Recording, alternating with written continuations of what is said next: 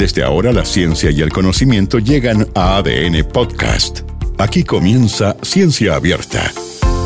Un programa científico realizado por el Par Explora O'Higgins, proyecto financiado por el Ministerio de Ciencias y el Instituto de Ciencias de la Ingeniería, ambos de la Universidad de O'Higgins, la Universidad Estatal de la región de O'Higgins. Conduce Andrea Obaid. Hola a todos y todas, muy bienvenidos y bienvenidas a este nuevo capítulo de Ciencia Abierta, un programa científico realizado por el Par Explora y el Instituto de Ciencias de la Ingeniería, ambos de la Universidad de O'Higgins. En este ciclo de ocho capítulos vamos a estar hablando dedicadamente a la inteligencia artificial. Y hoy vamos a estar conversando sobre la neurociencia y su relación con la inteligencia artificial. ¿Cómo se relacionan? ¿De qué modo el estudio del cerebro ha ayudado al desarrollo de la AI? ¿Y cómo la AI ha ayudado a entender el cerebro humano? Estos van a ser algunos de muchos puntos realmente interesantes que hoy día vamos a abordar. Y para introducir el tema, quiero invitarles a escuchar una columna preparada especialmente para esta oportunidad. La inteligencia se puede definir de modo general como la capacidad de comprensión, autoconciencia, aprendizaje, conocimiento emocional, razonamiento, planificación, creatividad, pensamiento crítico, lógica, relación cuerpo-ambiente y resolución de problemas. La neurociencia es la disciplina científica que estudia la inteligencia biológica.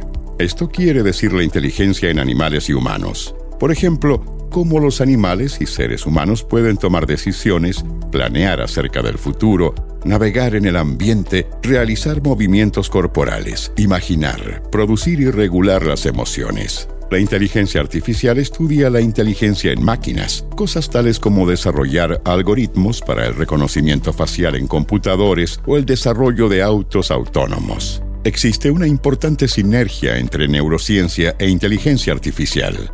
Por un lado, desde su inicio, la inteligencia artificial se ha inspirado y ha replicado los métodos usados por el cerebro humano para crear máquinas más inteligentes. Por otro lado, en los últimos años, científicos han usado herramientas de inteligencia artificial para analizar datos cerebrales masivos. Además, actualmente se usan modelos basados en inteligencia artificial para entender los mecanismos usados por el cerebro para el aprendizaje y la toma de decisiones. Esta sinergia que se forma entre la inteligencia artificial y la neurociencia tiene resultados positivos para ambas disciplinas, lo que nos ayuda a tener una mejor calidad de vida.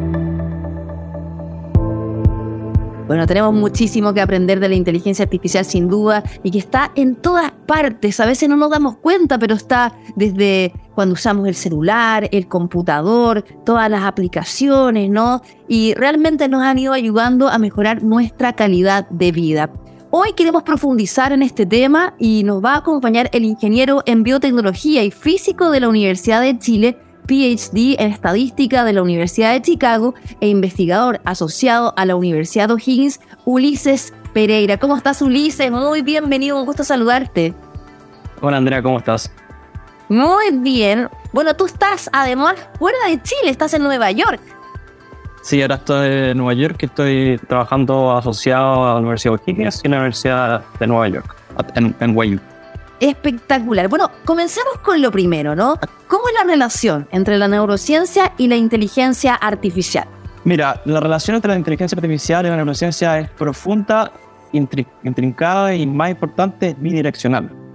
Eh, lo primero que quiero decir es que la neurociencia, la, neurociencia ha inspirado a la inteligencia artificial en, en, en hitos súper importantes. Por ejemplo, en los albores del desarrollo de la inteligencia, artificial, cuando empezamos, empezó con la idea de que las máquinas pueden aprender, pueden ser inteligentes, eh, lo primero que se hizo es usar algoritmos inspirados en cómo las neuronas procesan la información para ser implementados en, las máquinas.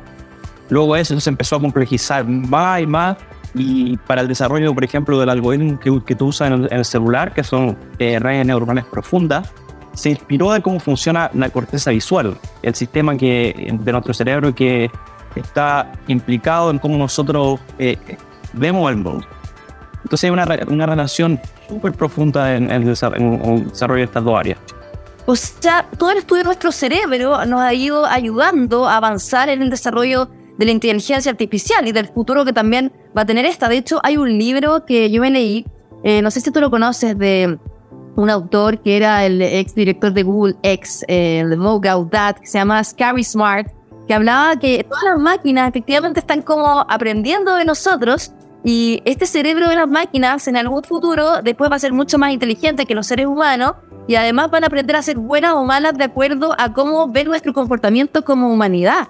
Claro, esta, esta relación es una relación eh, bidireccional, como tú, estás, tú, estás diciendo. Por un lado, la inteligencia, inteligencia artificial se nutre de, de, de, la, de la neurociencia y se inspira de la neurociencia, pero por otro lado, la, la, la neurociencia ahora, en el último tiempo, usa la inteligencia artificial para entender cómo funciona el cerebro. Y hay, hay un ejemplo que quiero contarte que, que, es súper eh, importante y, y, y, bonito. Ahora en, en, el mundo están teniendo datos masivos de la actividad cerebral con miles de cientos de miles de neuronas siendo registradas, además animales que se pueden eh, grabar con cámara ultra rápida. Y toda esa información eh, que de repente no, no en los computadores y se han guardado en, en computadores enormes, en en, Google, por ejemplo, o en Amazon, eh, toda esta información es, usada para, es usada para entender el cerebro y la forma de usarla es usando algoritmos de inteligencia artificial. Entonces, la inteligencia artificial ah, está siendo usada para entender cómo nosotros procesamos la información. Pero al final es como una relación súper recíproca, ¿no? O sea, eh, la inteligencia artificial se usa para entender el cerebro, pero también el cerebro eh, en el fondo todos nuestros pensamientos y todo lo que de alguna forma hemos avanzado ¿no? en este pensamiento lógico, matemático, físico, también nos ha ayudado a entender la inteligencia artificial, avanzar en ella y eh, contribuir a resolver problemáticas del ser humano. O sea, todas las crisis actuales que existen también nos puede ayudar ¿no? esta reciprocidad. O sea, es como casi que una relación media hasta simbiótica, diría es una, es una, es una sinergia que, que se ha dado y que ha ido eh, intensificándose en, los últimos, en las últimas décadas. Y un aspecto también que quería como comentar de esta reciprocidad que tú estás comentando es que ahora últimamente se ha usado la inteligencia artificial como, como, un, como un laboratorio artificial. Por ejemplo, a veces no es posible hacer registro eléctrico en, en, seres, en humanos porque no, no, es, no es éticamente posible. Entonces, se usan redes neuronales basadas en inteligencia artificial para probar hipótesis. Por ejemplo, cómo nosotros procesamos la información.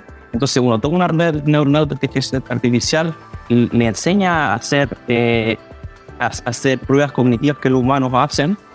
Eh, por ejemplo, la toma de decisiones, por ejemplo, navegar en una ciudad. Y luego va y estudia esta red neuronal y, y ve los mecanismos, las estrategias que esta red neuronal usa. Y luego prueba en, en, en en el, cerebro y ver si realmente eso es lo que ocurre en el cerebro.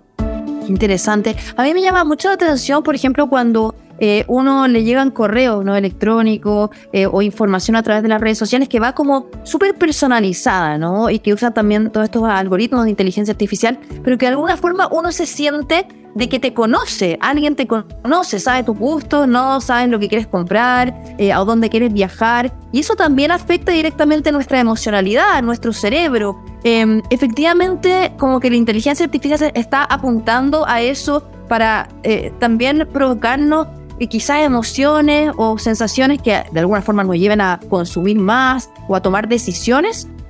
Sí, una de las gracias de la inteligencia artificial y también está inspirado en, la inteligencia humana es la capacidad de generalizar. La inteligencia artificial eh, la idea de una inteligencia artificial es que no solamente memorice, sino sea capaz de, de, generalizar y para eso, para eso necesitamos un modelo, modelo del mundo.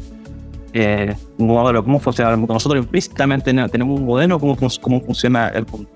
Y lo que hacen la, la, inteligencia artificial usando nuestros datos, eh, eh, aprender ese modelo del mundo, aprender como, nuestros modelos del mundo. Ahora, ¿qué problemáticas eh, pueden solucionarse con la inteligencia artificial? ¿no? Eh, algunos ejemplos que a lo mejor nos puedas dar y que también están asociados a la neurociencia. Mira, yo te, quiero darte un ejemplo que es súper, súper moderno y tiene que ver con, con, la, con, la, toma de decisiones. el, la, la, asignación, la, la, toma de decisiones y la asignación de valor a las cosas es algo súper profundo, fundamental de los seres humanos. Y tiene que ver con la economía, la psiquiatría, la sociología, la política. Y la pregunta es una pregunta súper básica. ¿Cómo nosotros tomamos decisiones y cómo asignamos valor a las cosas? Por ejemplo, cuando uno quiere tener una decisión vocacional, o cuando uno quiere decidir qué restaurante es mejor, mejor que otro, o cuando uno quiere votar por algún político, eh, uno tiene que decidir, decidir y ver qué cosas tienen opciones mejor que otras. Y para eso uno necesita tener un modelo del mundo, ser capaz de planear, ser capaz de tomar decisiones, fracciones de, de, de, de. Entonces, ¿cómo, es, cómo, la pregunta es, ¿cómo nosotros los seres humanos podemos hacer eso? Y actualmente, neurobiólogos y gente especialista en inteligencia artificial están trabajando juntos para, para, para entender cómo esto funciona. Y por un lado, aplicarlo a las máquinas, y por otro lado, ayudar a las enfermedades psiquiátricas, porque eh, problemas con las tomas de decisiones están muy relacionados con enfermedades, enfermedades devastadoras como la esquizofrenia. Ahora, es súper interesante lo que dice, porque muchas veces, como cuando uno escucha hablar de neurociencia, escucha hablar de inteligencia artificial, a veces se ven como temas lejanos, a veces abstractos, pero están súper concretos en ejemplos, ¿no? Algunos de los que tú mencionabas. Claro, esos son, son, eh, son ejemplos concretos y comunes porque nosotros como seres humanos somos, somos eh, entes biológicos inteligentes y para nosotros es súper común hacer todas estas cosas, tomar decisiones, eh, navegar por una ciudad, caminar, perderse a veces y aprender y tomar, aprender un nuevo rumbo. Estas son cosas que para nosotros son simples, pero para las máquinas no son simples y, son preguntas súper super humanas el fondo. Y en ese sentido, en algún minuto, hablando como de las máquinas, ¿no? Eh, van a también pensar, eh, o sea, hablando como del cerebro, ¿no? Cerebro que pueden tener estas máquinas. Ahora, estamos hablando como solo de robots. La inteligencia artificial está en dispositivos móviles, en dispositivos electrónicos en todos lados, desde las cámaras que están en las calles, eh, desde también eh, hasta la imagenología que se usa a veces en ciertos centros de salud, ¿no? Para mejorar también los diagnósticos, o sea, están todos. Sí, está, está, está todo. Ahora, la capacidad de, imaginar, de ser creativos, de escribir un poema, de, pintar un cuadro, eh, cosas que nosotros hacemos de repente por hobby, son cosas que todavía son muy difíciles para, la inteligencia artificial. Eh, pero se está desarrollando, esto está avanzando de manera acelerada. Y toda esta simbiosis que va muy, muy rápida con la neurobiología y la inteligencia artificial. Yo te voy a preguntar de eso, del futuro, pero quiero ir ahora con una de las preguntas que nos dejaron nuestros auditores. ¿Vamos a escucharla? Hola, mi nombre es Bárbara Rojas y me gustaría saber dónde encontramos el uso de la inteligencia artificial en la vida cotidiana. Gracias. Bueno, un ejemplo que quiero dar que eh, ha sido uno de los grandes éxitos actuales de la, de la inteligencia artificial, eh, el reconocimiento facial.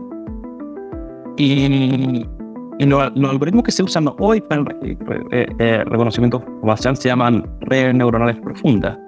Y tiene ese nombre de redes neuronales profundas porque son redes neuronales que están organizadas en capas de manera serial. Son profundas porque muchas de estas capas. Y estas redes neuronales profundas eh, fueron desarrolladas por un por un, por un, psicólogo que de hecho eh, estudió un doctorado en psicología, que es Heston, Heston Psicología e Inteligencia Artificial, eh, están inspirados en cómo funciona nuestra corteza visual, que es la zona del cerebro que procesa la información visual. Nuestra corteza visual está organizada en capas de manera serial, donde la información viene desde, de, la retina a la corteza visual y luego se, se procesa de, de manera serial y, se va complejizando la información más y más en esta, en esta serie, de serie de procesamiento hasta llegar a áreas donde, eh, donde la información es más compleja y uno puede reconocer cara. Y esta, este algoritmo funciona súper, súper bien. O sea, ustedes han visto cómo funciona el celular, el computador.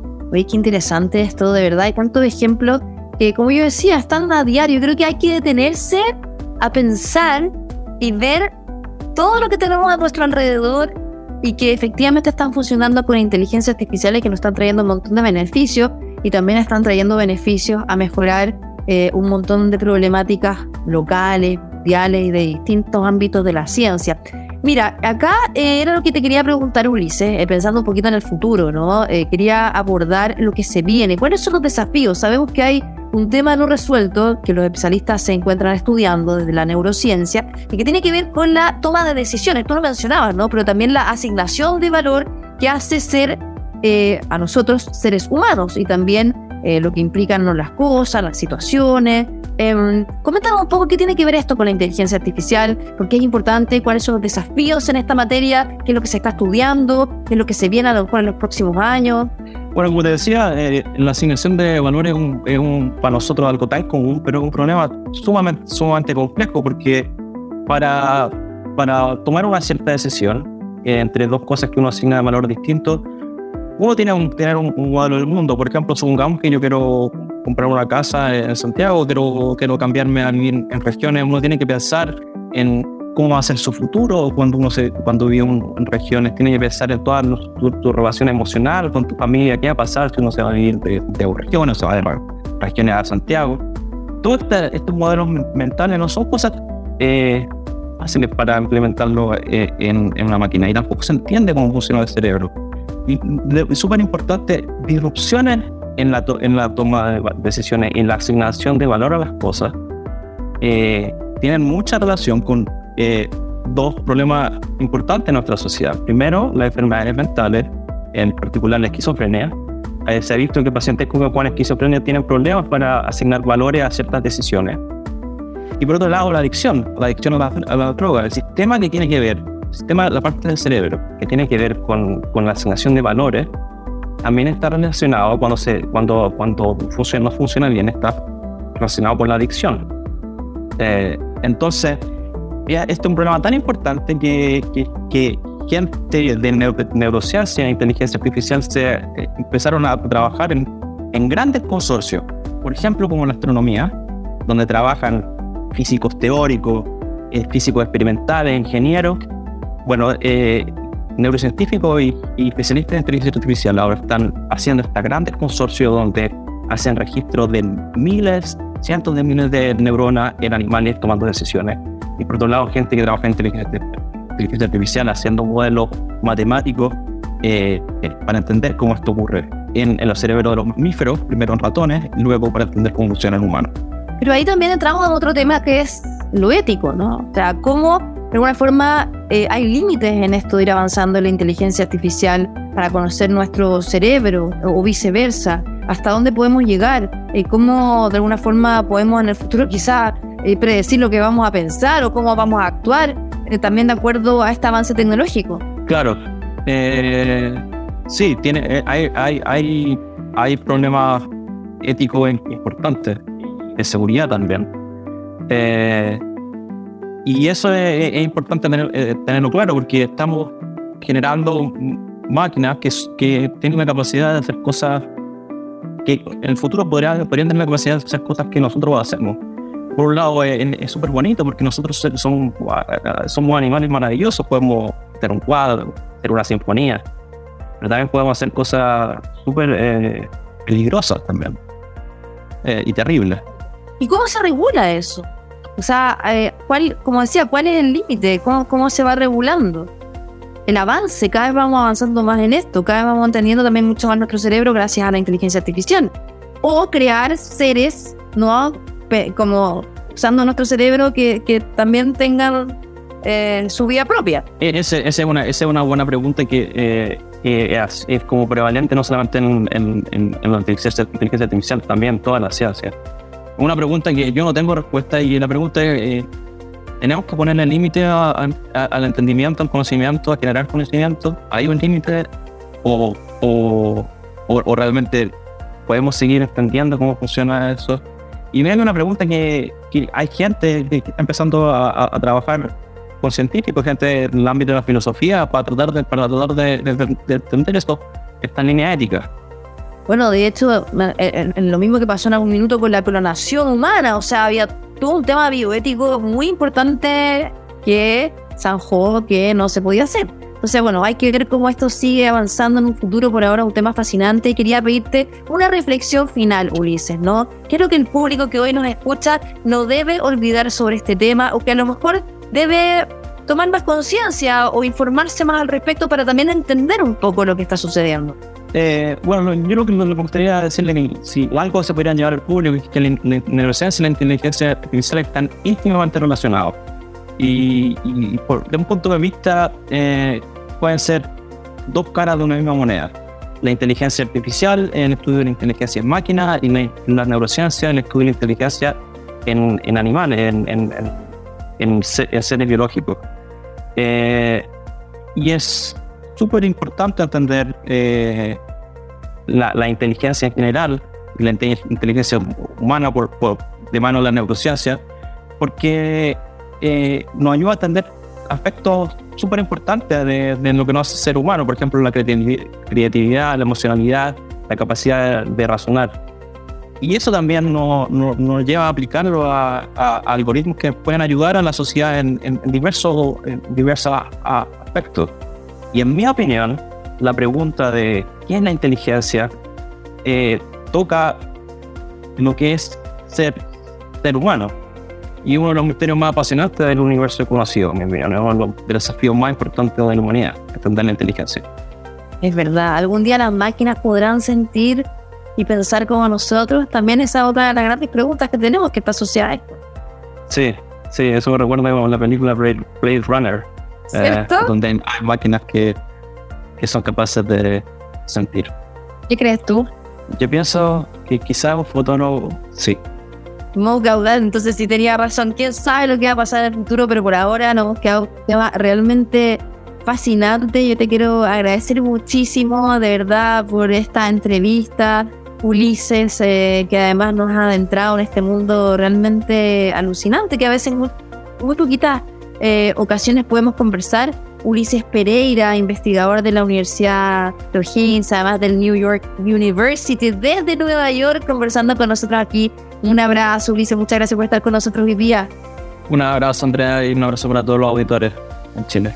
Bueno, antes de despedirnos queremos recordarles que este es un programa que está realizado por el Par Explora y el Instituto de Ciencias de la Ingeniería de la Universidad de O'Higgins. Puedes visitar su web, informarte de las actividades y todas las carreras en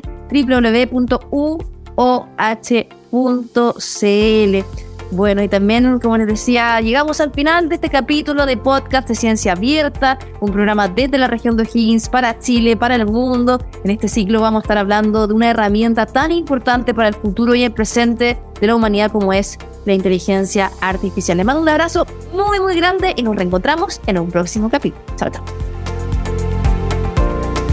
Esto fue Ciencia Abierta en ADN Podcast, un programa científico conducido por Andrea Obaid y realizado por el Par Explora O'Higgins, proyecto financiado por el Ministerio de Ciencias y el Instituto de Ciencias de la Ingeniería, ambos de la Universidad de O'Higgins, la Universidad Estatal de la región de O'Higgins.